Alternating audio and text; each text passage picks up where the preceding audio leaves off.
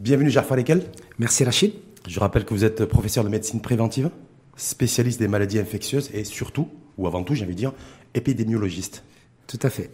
Vous êtes, la première fois que vous êtes venu ici, c'était la veille du, de l'annonce officielle du confinement. Tout à fait. Vous étiez là le 18 mars, on a démarré le confinement. Le, Exact. En tout cas dans sa première phase le 20 mars. Tout à fait. Donc jusqu'au 20 avril et là il y a reconduction.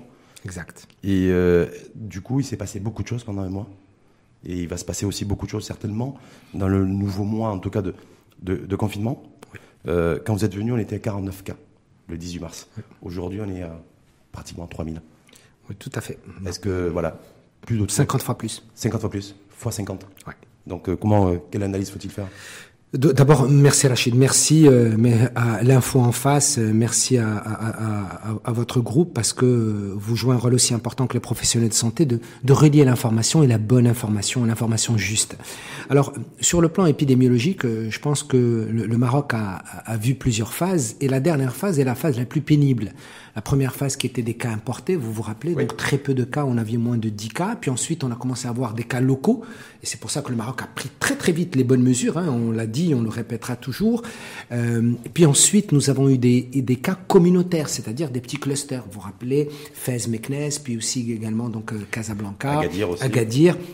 Et puis, on s'est retrouvé dans la situation la plus compliquée dans une épidémie, c'est ce qu'on appelle donc les, les euh, ce qu'on appelle les cas intrafamiliaux, intrafoyers, et puis ce qui est plus grave, les clusters. Qu'est-ce que ça veut dire? Je vais vous donner une image, Rachid. C'est comme si vous aviez un grand feu de forêt et nous sommes tous mobilisés pour éteindre un grand feu de forêt. C'est plus facile. Hein on a, on a les, les Donc c'est bien localisé, C'est bien localisé. Mhm. Mais quand vous avez de multiples feux de forêt, c'est très difficile pour les pompiers. C'est très difficile pour tout le monde. Est-ce qu'il était possible de casser ces chaînes de contagion?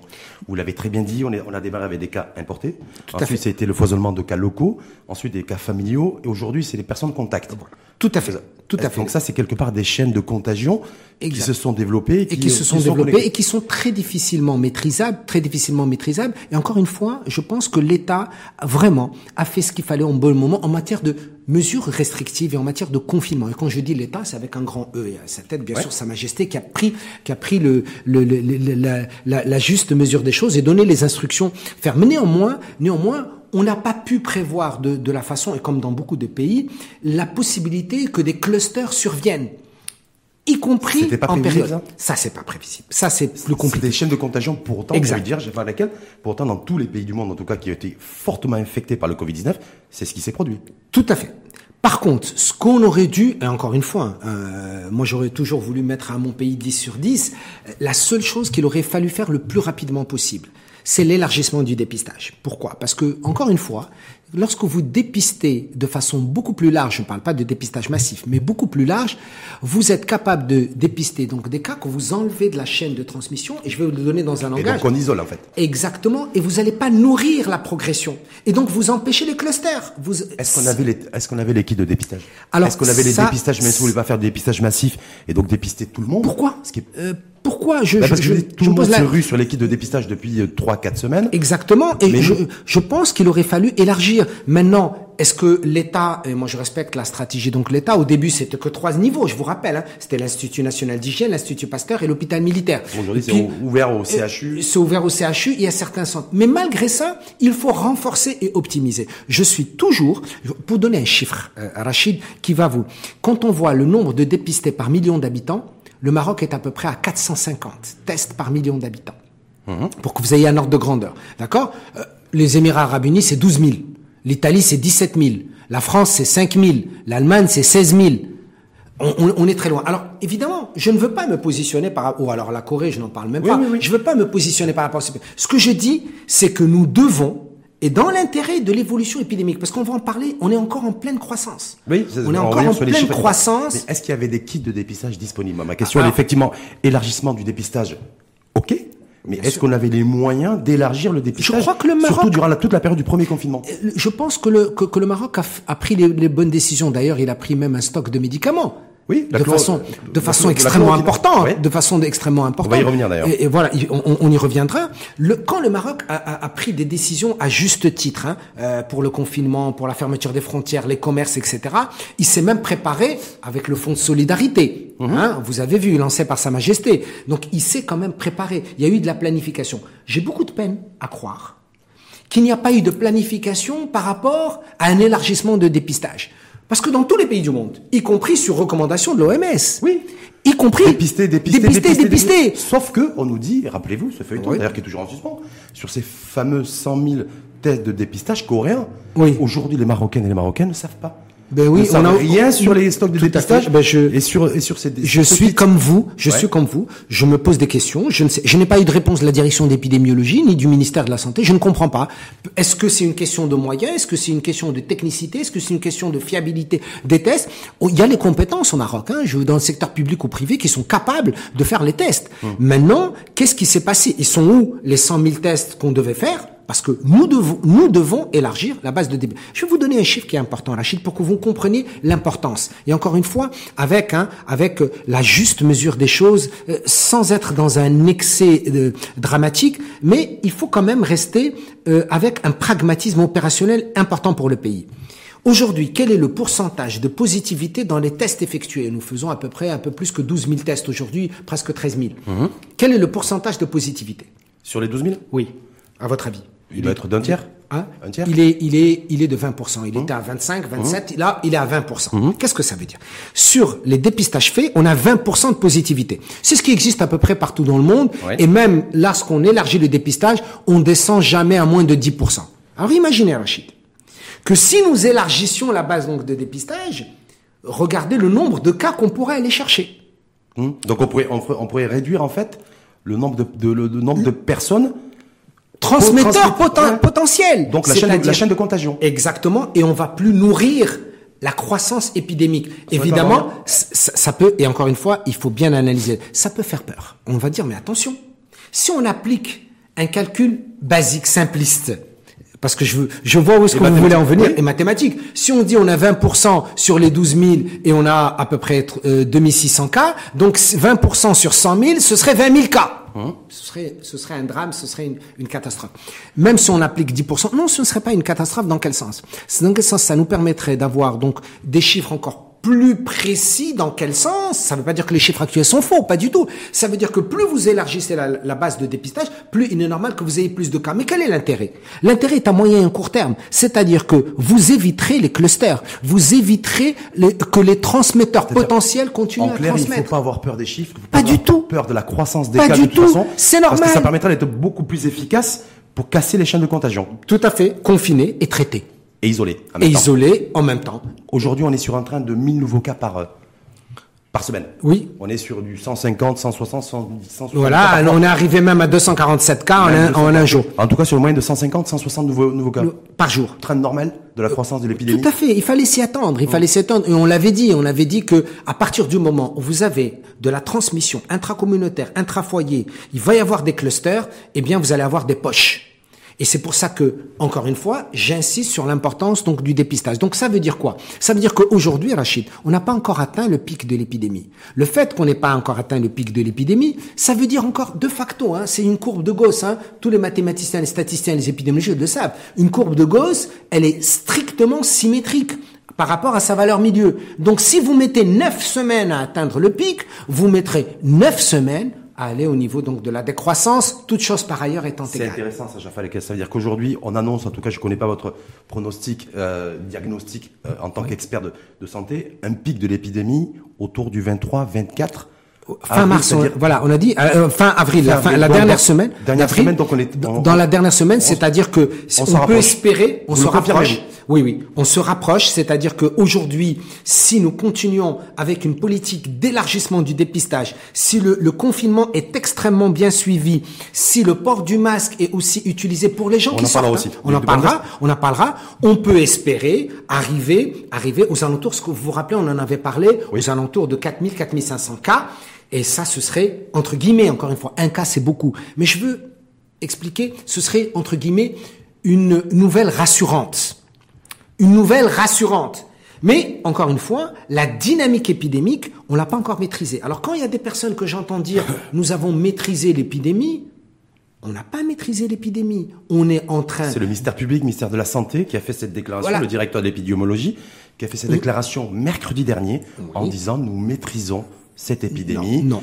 Le professeur Fattah Shakib, qui était ici même lundi dernier, a également dit nous maîtrisons l'épidémie. Non. Vous, Jacques lesquels vous dites non. non. pas du tout. Pas du tout. Je ne suis pas, je ne suis pas d'accord avec la terminologie. Ce que nous maîtrisons, et je le confirme, ce que nous maîtrisons, c'est-à-dire notre capacité de suivi donc des chiffres, notre capacité donc d'analyse et notre capacité de dépistage. Ça, oui, nous la maîtrisons. Mais nous ne maîtrisons pas le nombre de nouveaux cas qui arrivent tous les jours. C'est-à-dire le train, le volume. Pas du tout. Nous ne maîtrisons pas. à aucun moment, à aucun moment, est-ce que la direction de l'épidémiologie prévoyait qu'elle allait avoir des clusters de 150, de 200, de 250 cas? À aucun moment, elle l'a dit. Pas du tout. Mm. C'est-à-dire qu'aujourd'hui, ce que nous maîtrisons, c'est notre capacité donc de dépister, de dépister, d'analyser donc les chiffres et de mettre en face les traitements et les confinements. Ça oui, nous le maîtrisons. Et, et encore une fois, encore une fois, grâce à des mesures restrictives. Mais ce serait, ce ne serait pas j'allais dire logique euh, sur d'un point de vue épidémiologique de dire aujourd'hui ah, ah, et d'ailleurs vous voyez le nombre de, de, de nouveaux cas. Si par contre j'observais depuis une semaine ou dix jours un nombre de nouveaux cas qui diminue hmm. qui diminue bah je pourrais dire oui effectivement nous sommes un truc. Là ce qu'on est en train de dire c'est que c'est normal qu'on ait de nouveaux cas parce, que nous avons beaucoup plus. parce qu'on teste beaucoup plus.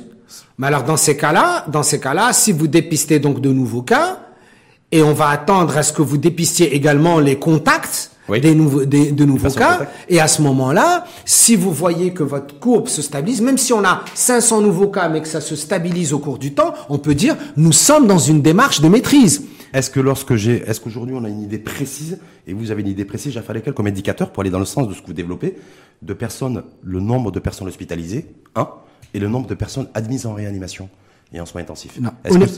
honnêtement, honnêtement, je connais pas les chiffres. on, nous annonce en tout cas un chiffre. Si je vous dis moi, plus de 1400 personnes hospitalisées. Alors encore une, encore une fois, encore une fois, on doit être autour autour de ces chiffres. Je peux pas vous donner le chiffre exact. Pourquoi je peux pas vous donner le chiffre exact? Parce que nous avons un certain nombre donc de personnes qui sont hospitalisées, qui sont hospitalisées dans des services froids, d'autres qui sont en, en, en réanimation, et d'autres qui sont sortis parce qu'ils se sont négativés, mais on ne sait pas encore exactement combien à travers le Maroc sont hospitalisés pour d'autres pathologies et pour lesquelles... Pour le Covid. Est-ce qu'il est normal, Jaffa lesquels, qu'aujourd'hui les Marocaines et les Marocains ne sachent pas le nombre de personnes hospitalisées infectées par le Covid? Et le nombre de personnes où le cas, en tout cas la viralité du virus, a fait que malheureusement, ils se retrouvent admises en réanimation ou en soins intensifs. Hmm. On n'a pas réellement ces chiffres-là, si ce n'est qu'on nous annonce, on nous annonce un chiffre de 64 personnes en réanimation la semaine dernière et qu'il y aurait une, y aurait une décrue. Mais c'est tout ce qu'on sait. Ben oui, on n'a pas, et je pense qu'il faut, qu'il faut, euh, qu'il faut dire tous les chiffres. Ce n'est pas, c'est pas, un, pas un problème. Pourquoi on ne dit pas le nombre de personnes je, je n'ai aucune, bien sûr, il faut le dire, il faut le dire. On a X personnes hospitalisées, on a Y personnes qui sont en soins intensifs ou en réanimation on a, euh, qu'est-ce qu'on dit? La seule chose qu'on dit, c'est combien on a la létalité et combien on a de guérison.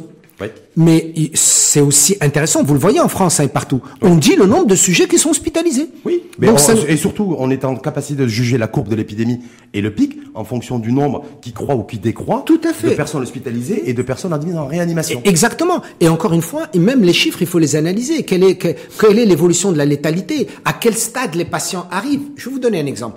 Quand vous dépistez plus, ça vous permet également, à part d'enlever les positifs de la chaîne de transmission, ça vous permet également de voir à quel stade notre système a été capable de dépister à quel moment la maladie. Ça veut dire, plus je dépiste de gens qui sont asymptomatiques ou qui sont faiblement symptomatiques, plus je peux agir rapidement, je peux les traiter et c'est un gain pour moi. Hum. Par contre, si je dépiste et je m'aperçois que j'ai dépisté des gens qui sont gravement atteints ou très malades, ça veut dire, un, ils en ont dû en infecter pas mal. Mhm. Parce que l'infection se produit essentiellement durant la période symptomatique. Essentiellement. Et donc, ça veut dire que si on a des cas qui sont de plus en plus graves, ça veut dire que notre système va les supporter. C'est lourd pour le système.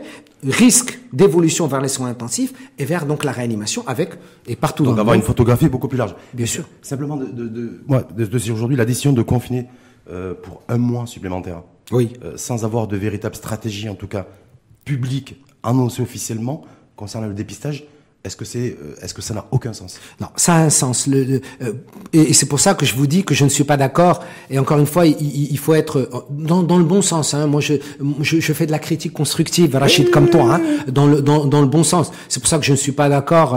Euh, je ne suis pas d'accord quand on dit qu'on a maîtrisé l'épidémie. Si vous avez maîtrisé l'épidémie, pourquoi vous maintenez un mois le confinement? Il faut être logique. Il faut, être, faut être logique. Hum.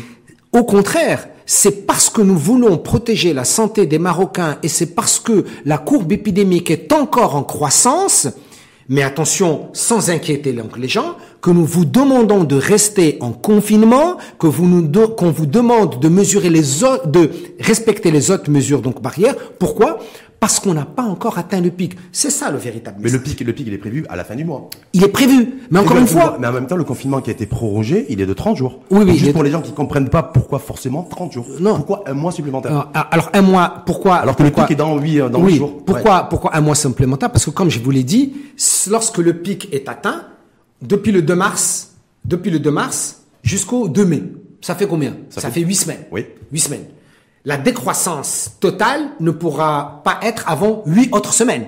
Mais la moitié de la décroissance, c'est dans quatre semaines. D'accord. Donc c'est logique. D'où le 30 jours, d'où le d'où le, 30 jours, d'où le mois, et donc il y aura une logique.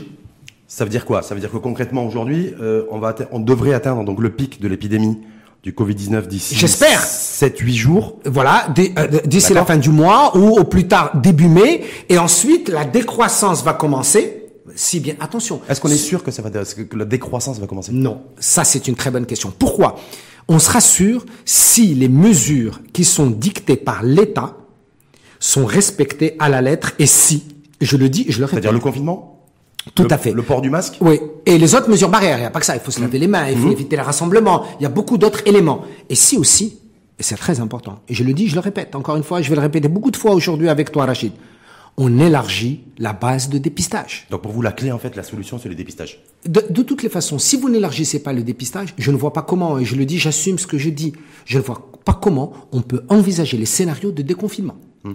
Si vous envisagez des scénarios de déconfinement sans avoir une plus large base donc de dépistage, encore dans le bon sens. On est en train, vous et moi, Rachid, simplement de conseiller, de donner des recommandations. c'est à l'État de prendre les décisions. Et de poser, et de poser sur tous les et, quand vous dites le dépistage, c'est le dépistage des personnes contact, parce que je rappelle qu'il y a un, volant aujourd'hui de plus de 10 000 personnes qui auraient été ou qui ont été en contact avec des personnes infectées par le Covid-19 ou qui ont surmonté la maladie ou qui sont décédées. Tout à fait. On est bien d'accord. On va revenir d'ailleurs sur le traçage numérique, tout un autre outil, mais simplement de me dire où est, donc la priorité en termes de population, c'est les personnes en contact, les personnes confinées qui vont qui progressivement vont euh, c'est pour ça la perspective du déconfinement. C'est pour ça que encore une fois, j'aurais souhaité, j'aurais souhaité, mais encore une fois, c'est la décision du gouvernement, moi je la respecte et je l'applique bien évidemment, c'est de savoir euh, quelle est notre stratégie de dépistage. Honnêtement, aujourd'hui, je ne sais pas. Quelle est la stratégie de dépistage? Est-ce que la stratégie de dépistage, c'est uniquement les sujets contacts Est-ce que la stratégie de dépistage, ce sont les personnes à risque, c'est-à-dire les personnes qui sont porteuses d'une pathologie chronique et qui risqueraient de, de, de se compliquer? par exemple? Les diabétiques, les hypertendus, les cancéreux, les insuffisants rénaux, les obèses. Donc, ça, c'est une bonne partie de la population. C'est-à-dire. Ça veut dire qu'il vous, vous demander, est-ce qu'il serait souhaitable que les pouvoirs publics soient clairs là-dessus? Il faut qu'ils soient plus clarifiés quelles sont les catégories de population aujourd'hui qui doivent être dépistées? Bien sûr, qu'ils choisissent. C'est soit ils veulent aller uniquement sur les sujets contacts, mais encore une fois, Rachid, il faut être logique. Si vous voulez aller uniquement sur les sujets contacts, il faut connaître les sujets positifs. C'est le bon sens. Hum. Aller chez un sujet contact, contact de qui? Contact d'un sujet positif. Oui. Combien il y a de sujets positifs? Donc ça, c'est important de déterminer précisément le nombre de sujets positifs. En tout cas, on, partout dans le monde, on peut pas savoir précisément. Mais pourquoi, à votre avis, les Allemands, les Français, les Espagnols, les Italiens, les Coréens, les Chinois ont élargi la base de dépistage? C'est simplement pour avoir le maximum de sujets positifs et pouvoir mieux les contrôler et contrôler donc l'épidémie. Et aller vers une immunité collective et de Exactement. Je vous rappelle que pour le vaccin, dans toutes les stratégies épidémiques, le vaccin n'a d'intérêt, toutes les pathologies infectieuses, on le sait, c'est notre métier. Si vous vaccinez moins de 65% de la population, ça n'a aucun intérêt. Donc, c'est le même principe. Nous, on n'a pas de vaccin pour le Covid. moins 60% de la population, C'est-à-dire, si on n'a pas 65% d'immunité collective, eh bien, ça sera compliqué. Est-ce que c'est transposable aussi sur le dépistage le vaccin La démarche vaccinale, est-ce qu'elle elle, doit être identique et superposée au, C'est-à-dire qu'il faudrait que la, la stratégie de dépistage ait une logique de risque. C'est-à-dire, quelles seraient les personnes les plus à risque de contracter donc le virus ou quelles seraient les personnes les plus à risque de se compliquer si elles devaient contracter le virus? Surtout qu'aujourd'hui, on a deux éléments importants. On connaît le taux d'attaque, on connaît le taux de reproduction donc de base. Mmh. on le Ouais. sait. Mmh. Et Qui donc- sera en baisse, d'ailleurs. Oui, oui, qui, qui, Qui serait, j'ai dit très bien. J'a- non, non, qui Le- serait Le héros. Exactement, Oui. le héros On qui est- serait. Et c'est simple. Quel est, quel est, comment calculer le, le, le pourcentage de personnes qui seraient immunisées ou vaccinées? C'est simple. Rachid, vous pouvez le calculer vous-même. Vous n'avez pas besoin d'être épidémiologiste. C'est 1 moins 1 sur R0. Et vous avez exactement le bon. Donc, plus. Il a baissé ou pas baissé? Comment? Il, il, Il, était aurait- à 3, est-ce qu'il est toujours à 3 Non, il y a une tendance à la baisse. Mais encore Oui. une fois, On a combien? Ça n'est, ce n'est valable que quand le R0 n'est valable que lorsque vous avez aussi un minimum de personnes qui sont dépistées. Dépistées. Parce que sinon, ce serait Qu'est-ce qui serait réaliste selon vous en termes de, de, de catégorie de population prioritaire pour le dépistage, sachant que, une fois de plus, et je vais dire je, dire moi, pouvoir public, Oui. j'ai un nombre limité de kits de dépistage. D'accord. Mais encore Parce une fois, c'est l'équation oui, mais il y a des choix. Je pense que le Maroc a fait les bons choix. Il faut encore le reconnaître. On a un fonds de solidarité. Moi, je prioriserai ça euh, dans le fonds de solid- solidarité. Je prioriserai ça. Au- Aujourd'hui, on a on a les médicaments. Vous le prioriserez par rapport à quoi? C'est-à-dire- que le fonds de solidari- solidarité aujourd'hui, il y a beaucoup de sollicitations, le financement des aides publiques, les aides sociales, financement en soutien aussi aux entreprises. Mais là, on va, en- on va en parler. Oui. Rachid, il, Donc, il faut, il y a faut un arbitrage à faire, vous. il faut- oui, il y a un arbitrage, mais il Les mêmes causes créent les mêmes effets. Ce qui est important, Rachid, vous, vous êtes un journaliste, un homme des médias. S'il vous plaît, ce n'est pas le social et l'économique qui a créé le sanitaire. C'est le sanitaire qui a créé le social et l'économique, l'impact. Donc le bon sens, ce serait en urgence La de sanitaire. contrôler le sanitaire pour éviter les conséquences Donc, sociales et pour économiques. Vous, ce fonds, enfin, en tout cas tout l'argent qui a été collecté, on a plus de 30 milliards de dirhams. Oui. D'accord. Ce qui est une très bonne chose. Qui soit essentiellement consacré et ventilé pour le financement de kits de dépistage et ça permettra dans un second temps de résoudre en partie les problématiques C'est-à-dire que, sociales. bien, non, non, il faut aussi réserver une, une partie au social économique en priorisant. Ça, c'est clair. Mais il faut donner la priorité au dépistage et à la prise en charge et au confinement rapide. Donc, des personnes. Pourquoi? Parce que moins vous aurez de personnes qui sont infectées, si vous avez des gens qui sont infectés, Rachid, s'il vous plaît, et qui sont en confinement ou qui sont malades, ils peuvent pas travailler. Il faut être logique. Si ces gens-là ne peuvent pas travailler pendant X temps, s'ils se compliquent, eh ben, ça va avoir des conséquences sociales et économiques. Donc, il y a bien sûr un compromis à faire, un je suis d'accord. Ah, bien sûr, mais d'abord la crise sanitaire. D'abord pour vous, kits de dépistage, euh, les populations, la population prioritaire pour vous. Alors, Est-ce que c'est les personnes contact? Est-ce que c'est les personnes qui sont confinées aujourd'hui Bon, les personnes contacts, c'est logique. Ouais. Les personnes contacts, Bah, des sujets qui sont 10 000, positifs. Donc il faut au moins que j'ai 10 000 kits, kits de dépistage. Euh, Ça, c'est le minimum. Oui. Oui, mais d'accord, mais encore une fois, ça, c'est le bon sens. Mais il faut aller chercher, faut aller chercher les autres. Il faut aller chercher les autres. Parce que les contacts, encore une fois, c'est le contact par rapport à un sujet positif. Oui. D'accord Sinon, ça n'a pas de sens. Un sujet contact veut dire qu'il a été en contact avec un Covid positif. Maintenant, ce qui est important, c'est de dire, dans l'élargissement du dépistage, quels sont les choix stratégiques que je dois faire. Et alors là, c'est l'État de décider. Ça peut être les personnes âgées, ça peut être les personnes les plus vulnérables, ça peut Quand être... je prends comme indicateur, Jafar excusez-moi de vous interrompre, Oui. le fait que l'âge moyen chez nous de personnes infectées, 47 ans. 47 ans. Oui. Donc du coup, je me dis, autant dans des pays comme l'Italie, comme l'Espagne, comme la France, c'est essentiellement des populations âgées, au-delà de 65, 70 ans, qui sont qui, ont- qui sont de quoi les populations les plus vulnérables, infectées par le Covid-19 et qui décèdent. Oui. Donc moi, je me dis, je- population d'âge. À partir du moment où l'âge moyen chez moi, il est de 47 ans, est-ce que je privilégie les personnes âgées? Alors là aussi, Dans la priorité des priorités? Alors là aussi, c'est une chose très importante. Il faut analyser ce chiffre avec l'âge moyen des gens qui sont dépistés. Ça, on n'a pas d'info là-dessus. Aucune info là-dessus. Voilà. Ça, c'est important. C'est important également de dire quel est le pourcent, quelle est la répartition de l'âge chez les personnes qui sont dépistées. C'est important. Et si vous vous apercevez que parmi les personnes qui sont dépistées, la majorité, la majorité négative ou positive, la majorité se déjeune, c'est une autre analyse. Par contre, si parmi les sujets dépistés, la majorité des négatifs sont également des personnes qui ont 65 ans et plus, mais c'est magnifique. Hum. Donc ça veut dire, Et sur les, sur les personnes qui sont en l'âge moyen, est-ce qu'on a une idée de l'âge moyen en, en réanimation, soins intensifs Là, alors là aussi c'est important. pour essayer de mettre en pas- perspective aussi la- Alors dans le contexte marocain, des, des, des- je ne peux pas parler pour tout le Maroc. Je peux parler que pour ce que je connais à Casablanca, pour la région de Casablanca. Ben la, la majorité, au début, hein, au début pour les cas importés, il ne faut pas oublier que les cas qui étaient en réanimation et les cas qui étaient qui étaient, qui étaient graves et qui ont qui sont décédés, c'était des personnes âgées. Hein. Oui. C'était 89 ans, 60. Ça, c'est au début, Voilà, c'était au début. Mais après. Après, ce n'était plus le cas.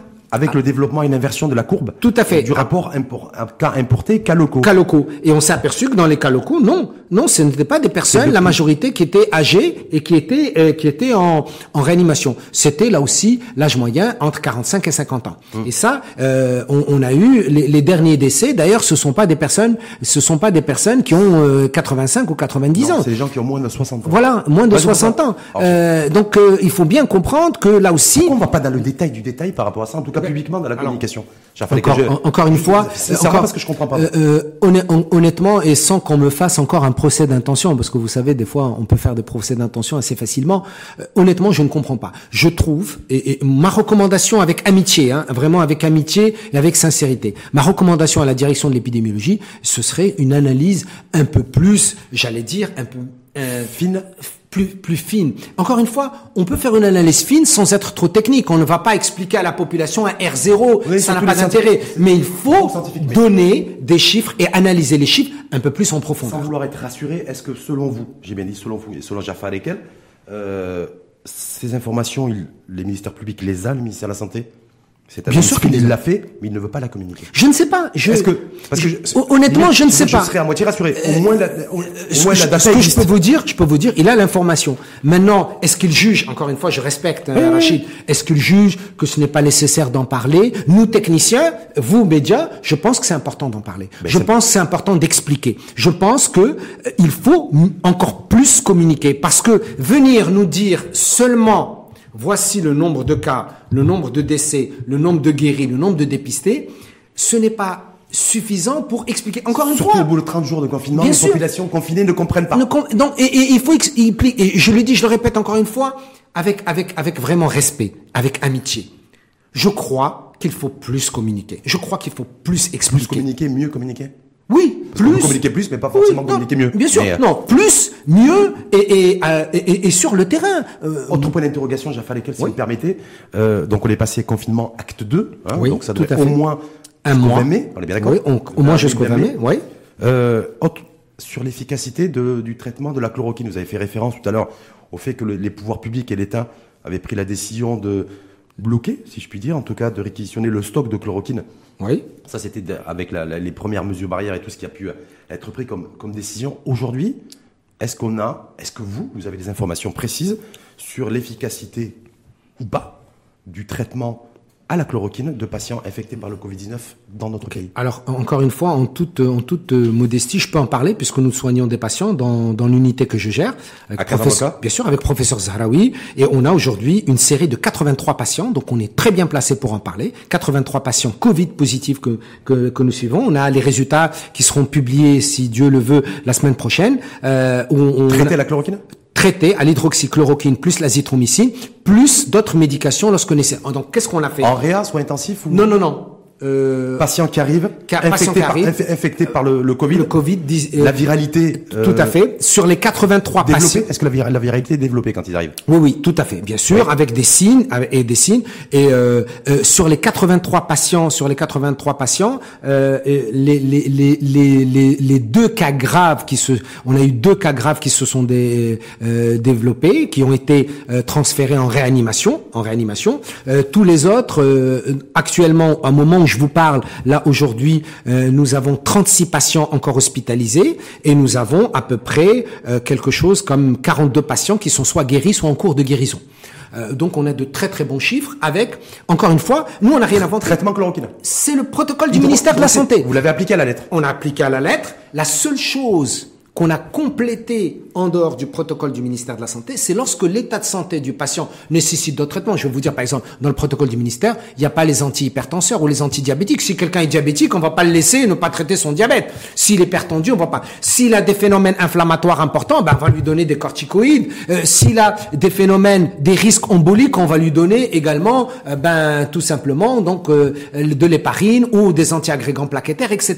Mais le protocole du ministère tel qu'institué par le ministère est suivi chez les 690 patients de la région de Casablanca avec des résultats extrêmement prometteurs, mais je ne peux pas me dire, je ne peux pas vous dire aujourd'hui, à l'heure que je vous parle, que le traitement est un traitement fabuleux, c'est le traitement de référence. Clairement, Jaffa vous pouvez pas dire qu'au Maroc, la chloroquine, ça marche. Ce que je peux dire, c'est que les résultats sont fortement prometteurs. Il, faut publier, Rachid. C'est pour ça que je me dis, est-ce que je sais qu'il y avait la- l'appel d'un de vos confrères. Oui. Il y a quelque temps, le professeur La- Laraki qui Oui. disait il faut généraliser Non. la chloroquine. Et à cette époque-là, vous étiez opposé. Oui, tout à fait, tout à fait, tout à fait. Oui, euh, pourquoi je suis, pourquoi? Parce qu'on a des effets secondaires. D'ailleurs, je vais vous dire, Mmh. on a plus d'effets secondaires avec la chloroquine qu'avec l'hydroxychloroquine. Je rappelle que la chloroquine c'est la nivaquine Oui. et que le l'hydroxychloroquine c'est le la- plaquenil. Mmh. C'est le plaquenil. Eh bien, on a moins d'effets secondaires avec le plaquenil qu'avec nivaquine. Et ça, on l'a écrit, on l'a dit, etc. Parce qu'il y a des gens qui supportent mieux le plaquenil, la nivaquine. Mais au vu des résultats que nous avons, c'est extrêmement prometteur. C'est-à-dire, on a des résultats qui sont aux alentours, hein, donc de, j'allais dire, de, de guérison ou d'évolution favorable, comme ce qu'il y a dans la littérature, c'est-à-dire aux alentours de 70%. Donc, ça veut dire que le professeur Raoult a, a ou avait raison. Ah Oui, et je, je pense que c'est un des plus grands infectiologues. Et aujourd'hui, il est très critiqué par la communauté Oui, mais scientifique. évidemment, mais vous- vous, vous- en tout cas, Nous, épidémiologiste, dans- vous dites, effectivement, voilà, je, effectivement, dans notre série, je ne peux pas généraliser au Maroc. Hein. Je, je verrai avec les autres collègues des autres villes. Mais vous croisez Je- la- les fichiers, la on, data. on croise ce qu'on a au niveau de la région de Casablanca, Ouais. avec la direction régionale. On, on travaille en collaboration étroite avec le ministère de la Santé et la direction régionale de la Santé. Aujourd'hui, nos résultats sont extrêmement prometteurs. Et mais pour que nous puissions parler scientifique, dès qu'on a publié, vous allez voir les résultats. Et aujourd'hui, d'abord, c'est la meilleure alternative. C'est la meilleure alternative. On n'a pas d'autre alternative. Évidemment, les antirétroviraux, on n'a pas suffisamment de recul au Maroc pour leur utilisation, puisqu'on a ça décidé mais on les teste. on les teste, mais on a aujourd'hui décidé d'aller à fond sur le protocole proposé par le ministère, qui est la chloroquine plus azithromycine ou hydroxychloroquine plus euh, azithromycine. Et pour l'instant, patients infectés par le Covid-19 qui sont au stade phase 1, phase 2. oui, oui, tout à fait. Phase 1 pour- Et exa- phase 1 et phase 2. D'accord. Phase 1 et phase 2. Et aujourd'hui, il faut, il y a un autre constat. Je peux parler de, de l'unité que nous gérons, c'est qu'on a de moins en moins de personnes que nous envoyons en réanimation. D'accord. Donc ça un signe, la tendance c'est un- nationale. un temps- où une tendance nationale où il y a de moins en moins d'admissions en réa. Attention, en fonction du nombre de cas que nous dépistons aujourd'hui. Oui. Faut bien encore le Et dire. qu'on va dépister beaucoup plus. Voilà. On va Quand dépister beaucoup plus. J'espère qu'on va dépister Donc ça veut encore dire beaucoup plus. ça va augmenter le facteur de risque Alors, d'avoir le nombre de Et c'est patients pour ça qu'on veut Covid-19 avoir en réa. Voilà, ça veut dire qu'on va avoir le nombre de cas qu'on va dépister tôt. Plus on les dépiste tôt, moins on aura de cas de réa. Plus on dépiste tardivement, plus on risque d'avoir des cas qui sont trouvés à un stade avancé de la maladie. Est-ce que vous considérez aussi que c'est les les personnes qui sont confinées, parce qu'on va pas rester éternellement confiné, hein, Tout à fait. on repart sur un mois. Oui. Est-ce que là, vous pensez qu'en termes de vision, stratégie, planification, il serait pertinent aussi d'enclencher une série de dépistages de personnes confinées? Qui sont confinées chez elles, Tout qui à peuvent fait, être avec les, avec asymptomatiques, bien sûr, qui avec peut- qui peuvent être asymptomatiques, porteurs du virus. et qui peuvent être porteurs. Donc les tests sérologiques auront leur intérêt de toute façon au moment du déconfinement. C'est une obligation. Même les gens qui vont reprendre leur travail dans le futur, et j'espère que ça se fera dès, dès que possible. Eh bien, il va falloir faire des tests sérologiques pour voir si ces personnes-là ont acquis des IgG, c'est-à-dire des facteurs donc de protection, et donc ils ne sont plus transmetteurs euh, potentiels. Et encore une fois, aujourd'hui, regardez ce qui se passe dans les autres pays. Aujourd'hui, il va falloir à un moment ou un autre que nous ayons une réflexion sur et, le Maroc, hein, il a il a fait ce qu'il fallait, on respecte nos critères de guérison sont extrêmement sévères. Extrêmement sévères. C'est-à-dire, pour être considéré comme guéri, il faut deux RT PCR négatives à 24 heures d'intervalle. En sachant qu'on peut rechuter, puisqu'il il a été prouvé aussi en, en Chine, en- Je en vous signale- qu'il peut y avoir un réveil euh, soudain d'une personne guérie du Covid. Tout à fait. Je vous rappelle qu'en France, l'OMS ne préconise pas que la guérison soit deux RT-PCR négatifs à 24 heures d'intervalle. Et ce qu'il préconise, c'est simplement la pyrexie, c'est-à-dire la guérison clinique. Et en France, aujourd'hui, les gens, quand ils sont guéris cliniquement, ils vont où? Ils rentrent chez, chez eux. eux. Voilà. Ils rentrent Et là, chez eux, c'est ils une sont grosse erreur aussi des pouvoirs publics français que de laisser les personnes guéries Alors, encore une rentrer fois- chez elles. Parce encore que une c'est fois- un peu le cas chez nous aussi. Encore les une fois. personnes guéries chez nous aujourd'hui Oui. rentrent chez elles. Oui, alors une chose très importante, Oui. une chose très importante. On ne peut pas mettre un policier derrière chaque Marocain. Ce n'est pas possible. Il y a aussi la conscience et la responsabilité collective. Lorsqu'on estime qu'une personne, sur le plan médical, est guérie, qu'est-ce qu'on fait? On l'envoie pas chez elle comme ça. On lui dit, il faut continuer les mesures de confinement et le masque pendant deux semaines. C'est ce qu'on dit. On leur dit pas, allez chez vous à la maison et allez sortir, danser, faire ce que vous voulez. Pas du tout. Même quand ils sortent guéris, et c'est important ce message, je te remercie Rachid d'insister dessus, c'est rentrer chez vous, porter le masque et rester en confinement encore deux semaines. Pour vous protéger contre une, une éventuelle réinfection et que pour vous, quand bien même vous auriez encore une petite charge virale qui permettrait une transmission, on n'a pas de données scientifiques là-dessus, Mmh. Vous protégerez. Oui, mais, mais donc c'est dans le bon sens, au contraire. Traçage numérique, tracking. Oui. On devrait le, le mettre en place et ça va être opérationnel aussi d'ici la fin du mois. Oui, c'est une, c'est une très bonne Euh, Est-ce que chose. ça, associé à- à- au dépistage, que serait- des tests de dépistage limités, est-ce que la solution aussi, c'est le ce suivi, serait- le traçage Tout à fait. Ce serait une très très bonne chose d'associer les deux, à mon sens. Le traçage plus l'élargissement du dépistage, c'est une bonne chose. Et l'autre chose qui est très importante aussi, il faudra à un moment ou un autre réfléchir, réfléchir à, à, à ne pas trop, euh, ne, ne, ne pas être euh, trop euh, hospitalo, hospitalo like. C'est-à-dire, il faut éviter Hospitalo? Like, c'est-à-dire que on est pour l'hospitalisation de tout le monde. Oui.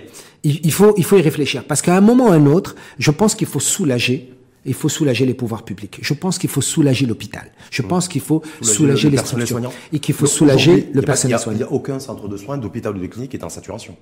Euh, Aujourd'hui, euh, Ça écoutez, se remplit ici et là. euh, oui, moi, nous par exemple, nous on est plein. Vous êtes plein. On est plein, on est 100%, euh, 100% plein. Euh, je, que vous êtes Moulay Youssef est de plein. recevoir de nouveaux Euh, euh, non, à chaque fois on, on- on ouvre, on ouvre de nouvelles ailes. Maintenant, le- le- l'hôpital Moulay Youssef est également plein. Il y a d'autres hôpitaux. Oui. Ibn Rushd. Euh, Ibn Rushd, il, il faut qu'il s'occupe aussi des autres patients. Il fait un travail formidable. Il y a plein d'autres patients, d'autres pathologies. Qu'il n'y a pas que des malades du Covid-19. C'est ce que Faut vous êtes en pas train de dire. oublier combien nous avons de lits dans tout le pays? 1600 Non, de lits en tout, Ah, tout, de tout, tout, tout. de lits hospitaliers De lits hospitaliers. C'est 32 000. 32 000, tout, tout, tout, tout, en Tout confondu. le tout, tout, tout confondu. Donc vous imaginez Et sur les 32 000, il y a 1600 rien Ouais, exact. Confirmé Voilà. Euh, donc euh, c'est important de comprendre qu'à un moment ou un autre, dans la dynamique épidémiologique, il faut qu'on ait une réflexion. Encore une fois, en fonction, euh, en fonction des enjeux, des risques. Euh, pourquoi? Parce qu'on ne peut pas mettre tout le monde à l'hospitalisation. Je vais vous donner un exemple, Rachid. Si demain, si demain, ce que je ne souhaite pas, mais aujourd'hui, il faut quand même avoir cette ouverture d'esprit et de réfléchir d'un point de vue épidémiologique. Si demain vous aviez 20 000 cas dépistés, vous les mettriez tous à l'hôpital?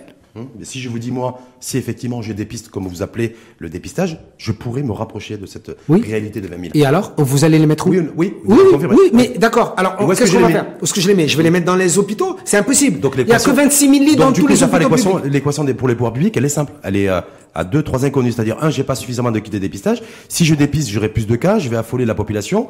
Donc voilà. Oui, Et mais deux, et- je et- peux- Et tertio, est-ce que j'ai la, la capacité en Mais termes d'offres hospitalières pour Mais accueillir le encore une fois, il y a des enjeux socio-économiques, Rachid. Hum. Et il faut que, il faut qu'on comprenne que les enjeux socio-économiques ne pourront être résolus que si nous avons maîtrisé la crise sanitaire. Aujourd'hui, le Maroc a pris les bonnes décisions, je le répète, et je l'assume. Mais il faut aller encore plus loin. C'est-à-dire que la bataille et la guerre continue. Bien sûr, et encore plus que jamais. Confinement acte 2 selon Je, vais vous donner un Oui. exemple. Peut-être, je ne sais pas si vous aimez le football. Si, j'adore C'est comme- J'adore le sport en général et le foot en voilà, particulier. d'accord. C'est imaginez, vous êtes à la 89e minute, vous gagnez par 2 à 0, Oui. et vous, et l'arbitre vous donne 6 minutes de temps additionnel, et là, vous dites, Et je perds 3-2.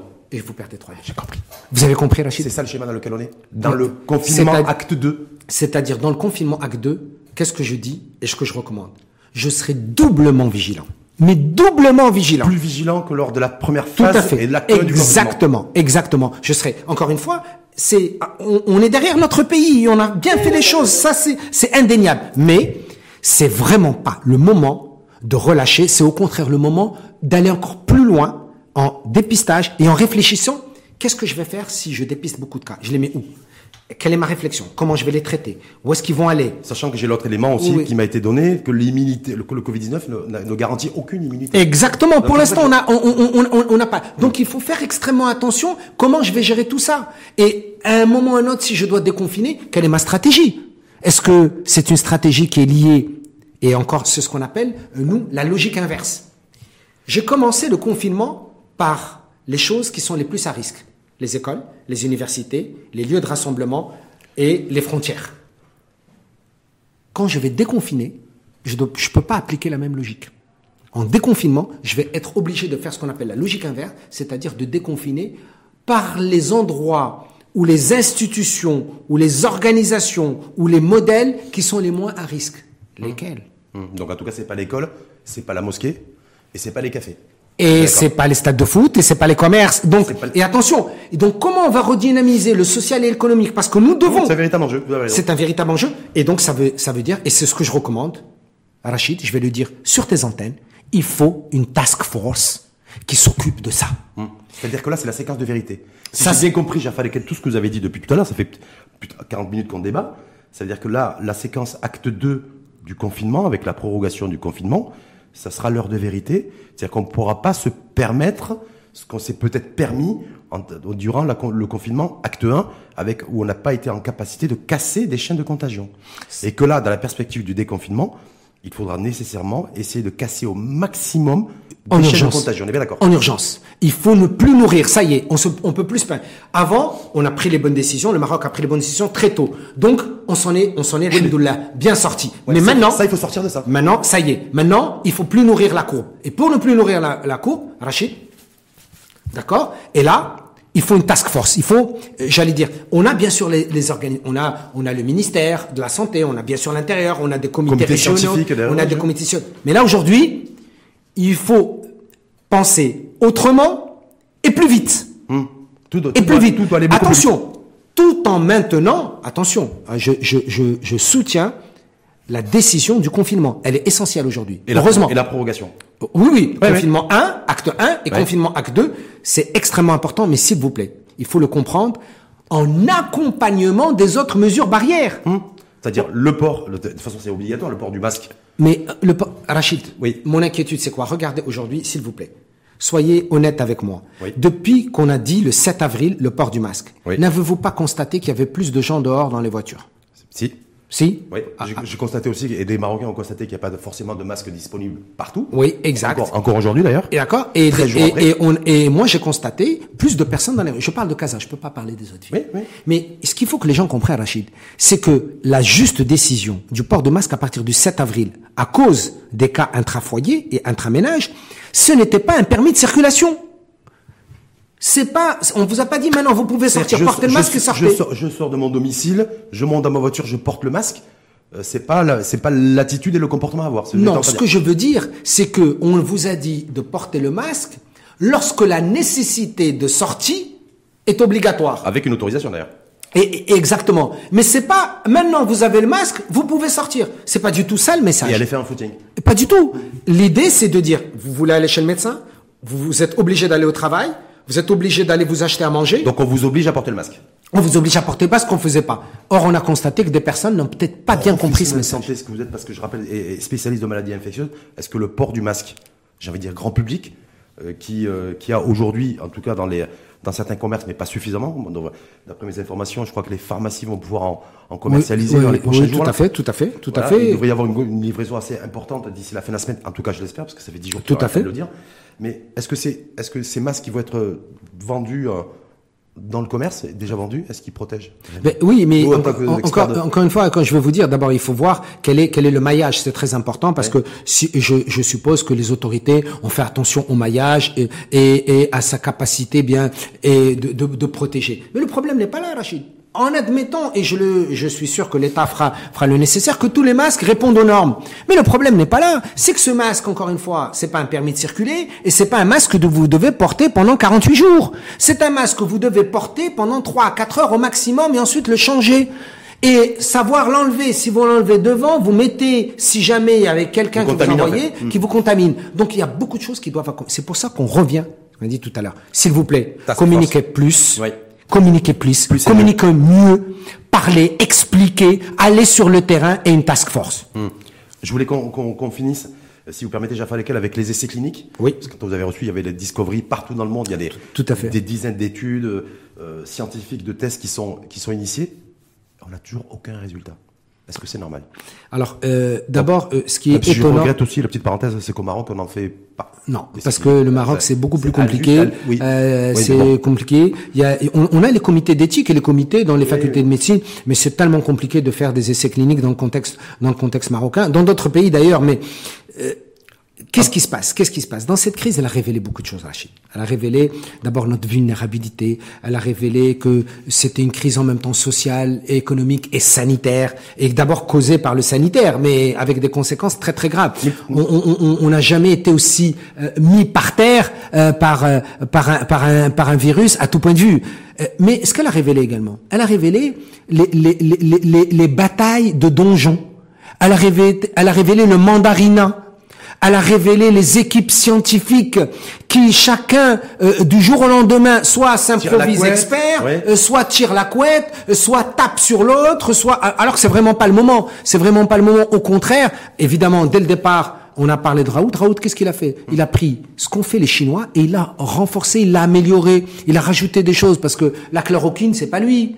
C'est d'abord les Chinois et ensuite ou l'hydroxychloroquine. Et, Et il a lui, il a rajouté. Et il a Et il a testé. et que ben, il faut encourager. Même le président Macron est parti le voir. Il faut l'encourager et puis voir les résultats. Nous sommes en train, dans une phase de ce qu'on appelle d'essai. Il y a, il y a une, a étude qui vient d'être publiée Oui. dans le Lancet qui s'appelle l'utilisation complaisante des médicaments. J'ai adoré ce terme. Complaisante. Complaisante, c'est-à-dire que on ne sait pas. On ne sait pas encore. On est en train de tester et on va voir peut-être, Rachid, que dans un mois, deux mois, trois mois, on va s'apercevoir qu'il y a d'autres tra- traitements qui sont plus efficaces. Mais qu'est-ce qu'on a fait dans le cadre du VIH dans les années 80 On a fait exactement. Alors Je aujourd'hui, rappelle que dans les années 80, il y avait un comité d'experts français, épidémiologistes, qui avait, qui avait fait cette déclaration. Tout à fait, En disant, tout à on a trouvé le, Exact. le, le vaccin contre le tout sida. à, tout à fait, tout à fait. Et Donc Ça euh, avait écouté d'ailleurs le, le poste du, du ministre de la Santé de Exactement, l'époque. je m'en souviens. exactement, tout à fait, parfaitement. Donc aujourd'hui, aujourd'hui, euh, c'est vrai que tout le monde est, est, est en train de tâtonner. On apprend. Il faut pas être. on- Qu'est-ce nous sommes des étudiants. Qu'est-ce qu'on sait On sait que la physiopathologie de la maladie, Oui. elle est différente. Que ce n'est pas une infection virale classique. On sait que c'est une maladie de système qui crée des problèmes au niveau de l'hémoglobine, entre l'hème et la globine, avec une sortie importante donc de fer, qui est Mmh. nuisible pour nos organes. On sait qu'il y a une composante vascularite, on sait qu'il y a une composante avec risque emboli- em- emboligène, etc. Donc on sait que c'est une maladie de système. Est-ce qu'on sait qu'aujourd'hui que ce n'est pas que une maladie qui s'attaque au système? Pulmonaire Tout à fait. Mais et bien sûr. Donc c'est le Covid-19, ce n'est pas qu'une maladie respiratoire. Pas du tout. Ça attaque C'est le une- cerveau, ça attaque les C'est reins. une maladie du système. C'est Ouais. une maladie de système qui attaque beaucoup d'organes. On, on a également des données que le Covid-19 peut également attaquer le, cerveau. cerveau, oui. On, on- on a, on a, on a plein de preuves Ce qui scientifiques. la perte de l'odorat et, exact. Donc on a, on, donc on est en train de que ça découvrir. complexifie les choses les, Bien les- sûr. Pour trouver un traitement et Bien encore sûr. plus un vaccin. Et le fait qu'on découvre, on Bien découvre, sûr, on c'est encore beaucoup plus compliqué. Et mieux que ça. C'est-à-dire qu'aujourd'hui, nous n'avons pas suffisamment d'études, donc de génotypage dans tous les pays du monde, y compris au Maroc, où voir est-ce que c'est le même génotype qui circule. Vous vous rappelez pour le VIH Je vous dis, c'est-à-dire le profil de génome. Exact. Ça. Vous vous rappelez pour le VIH, on a trouvé qu'il y avait le VH1, le VH2, qu'il y avait différents types donc de VIH. à fait. Et la même chose pour le Covid-19. Espérons que c'est la même souche. Espérons que c'est le même génotype. Et si c'est pas le cas, ce sera encore beaucoup plus compliqué pour le Est-ce que, vaccin. est-ce que selon vous, ça peut être le, le, le- le génotype est, est standard ou pas? Je n'en ai aucune idée. Je n'en ai aucune idée. Personne ne sait. Pourquoi dans une même famille, vous avez quatre personnes, vous avez le père, les deux enfants touchés, la maman non touchée? Pourquoi vous avez des personnes qui prennent le traitement, pendant dix jours, ils sont guéris, d'autres, au bout de deux semaines, il n'y a toujours pas de guérison, alors que la charge virale est que la ça, même ça repose pas sur le, la, la particularité, la singularité du système immunitaire de chacun? Tout à fait. Il y a, il y a ce facteur qui joue un Mmh. rôle important. Et, et, et ce qui est crucial également, c'est de savoir qu'il y a d'autres facteurs qui vont intervenir. Pourquoi est-ce que des gens qui sont asymptomatiques et qui ont réussi à la clearance du virus, la clearance, c'est-à-dire l'évacuation du virus, ils sont porteurs, ils sont asymptomatiques, c'est 12 à 14% Mmh. C'est pas rien. Et essentiellement les fumeurs. Hein? Et essentiellement Entre les fumeurs, autres, la nicotine. On, entre autres, on comprend pas. Eh, D'accord, il y a des gens qui sont asymptomatiques. Et il y a des gens qui, en deux heures, font une hypoxie grave. En deux heures, ils sont devant vous, on les voit au service, ils sont bien, et deux heures plus tard, ils ont... Donc il y a encore beaucoup de zones d'ombre. C'est intéressant que vous parliez de ça parce qu'il y a une étude qui vient de sortir là sur la, la Prévo, la Prévotella. Oui, tout à fait. Donc comme quoi qui nous apprendrait, en tout cas, ou qui nous apprend plutôt, que le Covid-19 ne tuerait pas directement, mais passerait par l'intermédiaire d'une bactérie intestinale Exact. qui infecterait la Prévotella.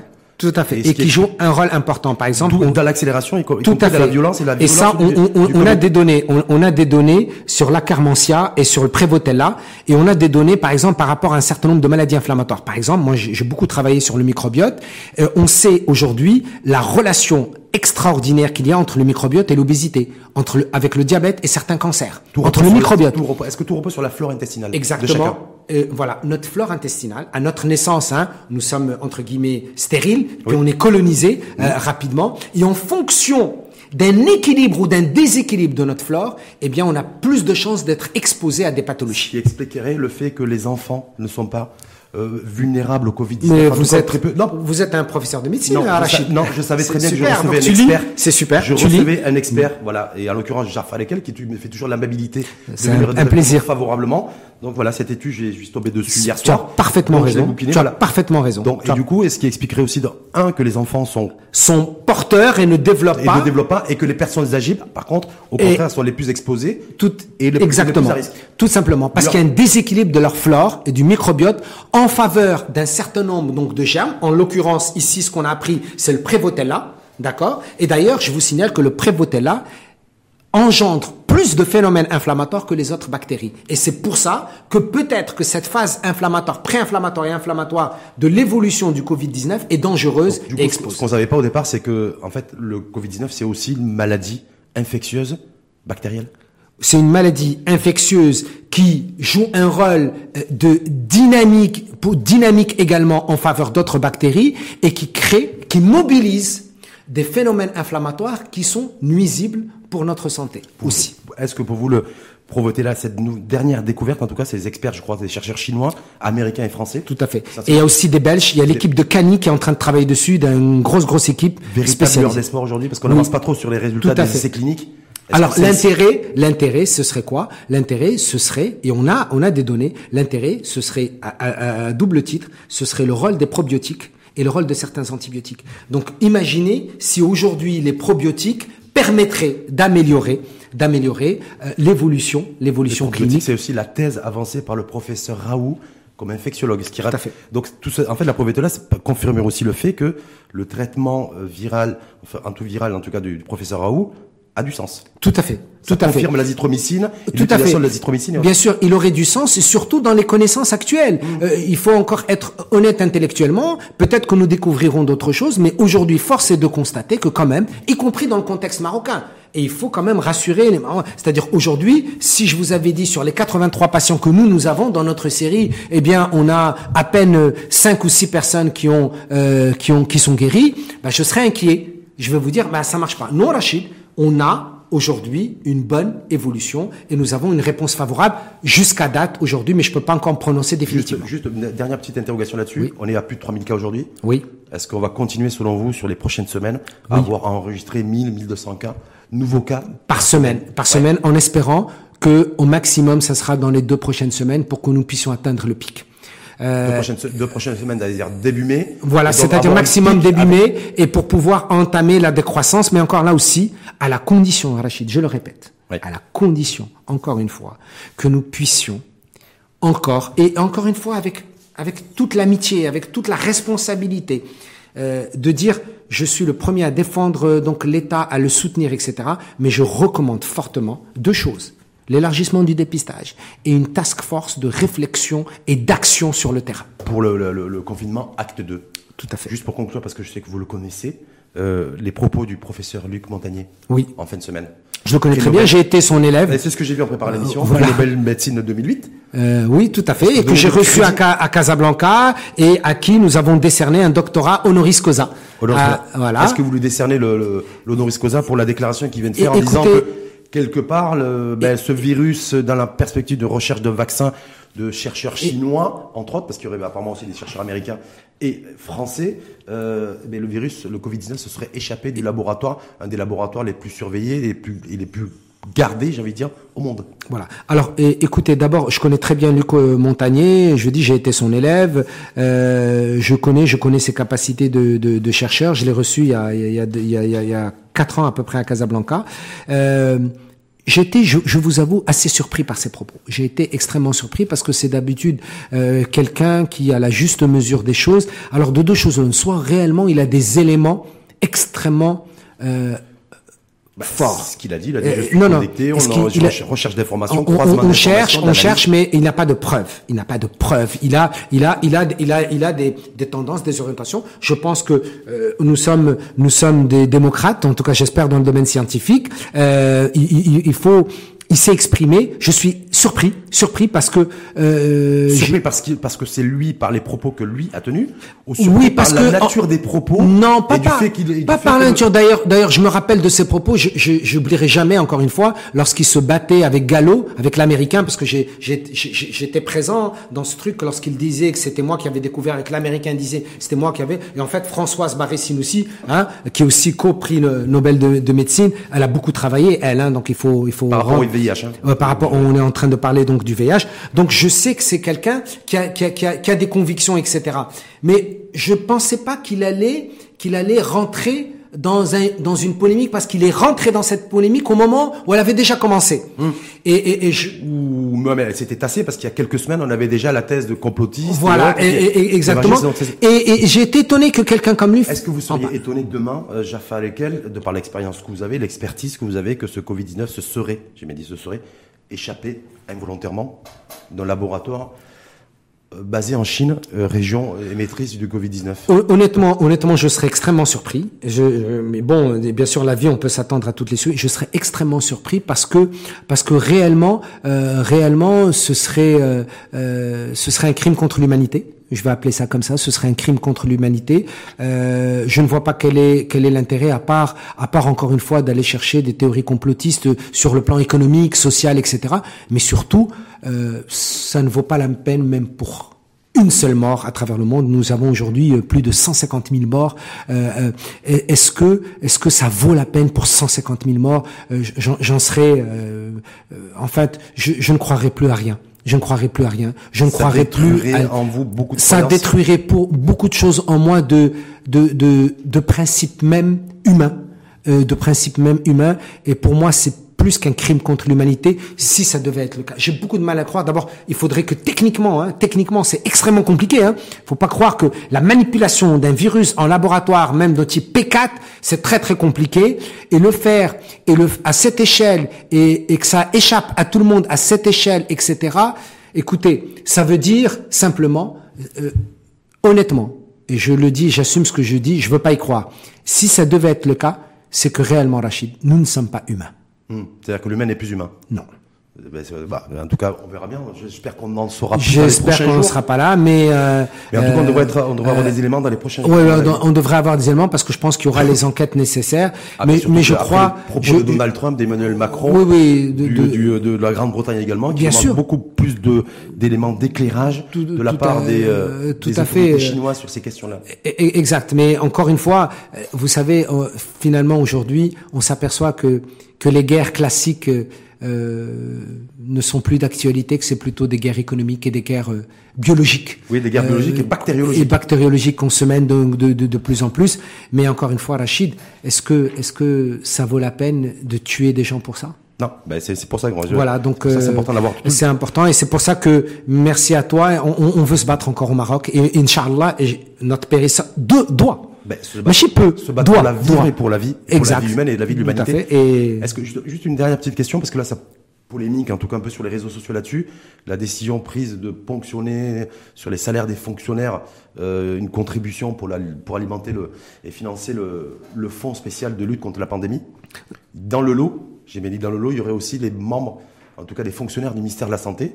Donc du coup, ben, les citoyens marocains ils disent mais c'est pas normal de ponctionner sur les salaires des médecins, infirmiers, en tout cas du personnel soignant rattaché au secteur public. Et, écoutez, qui êtes dans le privé, est-ce que vous avez l'avis Concrètement, mon, mon, mon, avis, mon avis, c'est que euh, si nous pouvons tous contribuer, contribuons. Je, je, je n'aime pas tellement le terme ponction euh, parce que ponction veut dire euh, euh obligation sans demander avis. Je, je, crois que honnêtement, euh, je le dis, je le dis sans fanfaronnage. Je pense qu'il faut vraiment Rachid. Et, je, et toi, tu l'as fait. Je t'en remercie hein, au nom de tous, en tout cas de, de, de mon équipe. Euh, il faut vraiment remercier les professionnels de santé. Vraiment, les, et, je parle pas que des Public médecins. et privé confondus. Public et privé. C'est-dire qu'ils méritaient plus une prime que d'être pensionnés sur leur salaire, c'est les infirmières, les infirmières, les aides-soignantes, les Anesthésistes, ambulanciers, les, les brancardiers, tous ces gens-là qui tous les jours Rachid, euh, je vous le dis, j'ai pas peur de le dire, la peur au ventre. Tous les jours Rachid, quand nous rentrons soigner des patients, nous aussi nous avons peur pour nous et pour nos familles. Et je crois que, par contre, solidarité oui, Euh, et que chacun donne ce qu'il peut. Chacun contribue et de, de- Sur la de- base du volontariat, en fait. de, de base de volontariat et, et- et- etc. On finit très rapidement avec les questions des internautes parce que Oui, la- bien sûr. de la venue de Jafar Ekel à l'info en face, un mois après, parce que vous étiez là, je le, je le rappelle, j'ai dit en préambule de- du débat, la 18 mars. veille, la veille du, Du de l'annonce confinement. du confinement acte 1, et donc là vous êtes là le jour J du confinement acte 2. Oui, tout à donc fait. une fois de plus, merci à vous. Donc Merci deux, trois questions Bien sûr, bien sûr. euh, qui ont été posées. euh, donc je cite, quelle est la pertinence du modèle actuel de définition d'un cas suspect? C'est quoi la définition d'un cas suspect Jafar Alors, euh, encore une fois, un, un- un cas suspect, c'est-à-dire un cas qui aurait été en contact avec une personne qui est positive et qui aurait des signes cliniques ou des signes au scanner. Fièvre, fièvre aiguë. Exact. Un des signes avec une personne positive au au positif, Covid qui est connu positif, c'est ça le cas suspect, et qui a soit des images au scanner, soit des signes cliniques fortement évocateurs. Et, et donc c'est ça ce que ça veut dire un cas suspect. Et qu'est-ce qu'on fait dans un cas suspect? On fait immédiatement, lorsqu'on a tous ces arguments, on commence le traitement et on fait le prélèvement en attendant les résultats dans les 24 à 36 heures. Deuxième question très rapidement. Dans une interview du ministre de la Santé qui date du 1er avril, il avait été précisé que le test utilisé dans le dépistage du SRAS-CoV-2, donc le, le Covid-19, Covid-19, le- c'est- donc c'était le test PCR, Ouais, euh, ouais. qui consiste à qui consiste donc à identifier l'ARN, l'acide ribonucléique, c'est ça, du virus. Est-ce que donc du coup la, la, question c'est est-ce que le SRAS-CoV-2 peut partager le même acide ribonucléique que d'autres agents infectieux ou organismes vivants? Oui, tout à fait. Tout, c'est possible. hein. C'est ce qu'on, c'est ce qu'on appelle donc des mutations. C'est possible qu'il y ait des croisements. Et on l'a vu pour le H1N1. hein. Oui. On l'a vu, hein, euh, que euh, à la faveur d'un certain nombre de conditions, il y a des mutations parce qu'on peut s'associer avec d'autres agents. Ça, ce serait, ce serait euh, terrible pour nous, mais c'est, c'est pas exclu techniquement, C'est une scientifiquement. hypo- hypothèse hypothétique. Oui, c'est une hypothèse, mais ce serait terrible pour nous, mais c'est pas impossible. Dernière question, Jaffa Lekel, très rapidement, s'il vous plaît. Scientifiquement parlant, quand est-ce qu'on peut parler de pic et de stabilisation du trend du Covid-19 Alors, euh, on, on peut parler de, de, de pic lorsqu'on constate que, au bout de plusieurs jours, et on le définit à l'avance, euh, lorsqu'on constate qu'on n'a plus de nouveaux cas. Il faut pas parler de cas existants, mais de nouveaux cas. C'est-à-dire, on a atteint, par exemple, 500 cas par jour, je dis n'importe quoi, Oui, ou 100, ou 10, ou 20, et qu'on a cette trend, et on a ensuite, juste après, de moins en moins de nouveaux cas, pas de, De cas cas. existants. Donc vous, c'est ça ce que ça veut dire. Ce que vous pronostiquez, en tout cas pour le Maroc, à partir de début, première semaine de mai. de mai. Voilà, Donc voilà, tout on simplement, le pic. à, à la condition qu'on ne modifie pas la dynamique épidémiologique actuelle. D'accord, dynamique et, et- et dans Et le que- respect du confinement, Et des mesures barrières, des mesures barrières, le masque obligatoire et l'élargissement du, du dépistage. dépistage. Donc avec l'espoir de d'avoir plus de kits de dépistage, parce que pour l'instant on a un, un nombre limité, en tout cas il faudra optimiser. Voilà, et plus communiquer, mieux communiquer, expliquer, aller sur le terrain, aller vers les Marocains et leur expliquer. Hum, Parce que beaucoup ont été déçus de la communication hier soir, euh, alors que c'était juste le lendemain de l'annonce du confinement acte 2. Et je vais vous dire une chose, euh, je vais vous le dire franchement parce que parce que vous êtes parce que vous êtes un, vous êtes vraiment un journaliste de qualité qu'on aime beaucoup. Rachid, nous étions un peu étonnés qu'à aucun moment euh, on est nous on est on soutient notre ministère, hein, on soutient notre État. À aucun moment le ministre pendant tout son discours à la fin n'a donné un seul mot de remerciement aux professionnels de santé. Pas un seul mot.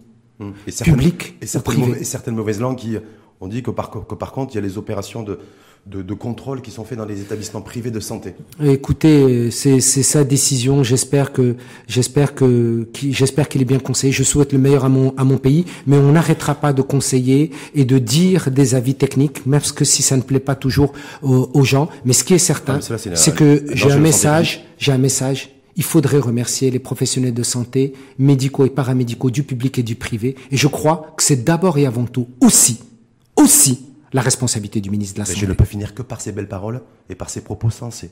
Merci, une fois de plus à vous, Merci. Jaffa Lekel. Je rappelle que vous êtes professeur de médecine préventive, spécialiste des maladies infectieuses et avant tout et surtout épidémiologiste. J'ai réussi à le dire. Merci Rachid, merci, Merci à de ton vous. invitation. Et puis on va y arriver. J'espère euh, tout le meilleur pour mon pays. Merci beaucoup. Merci à toi.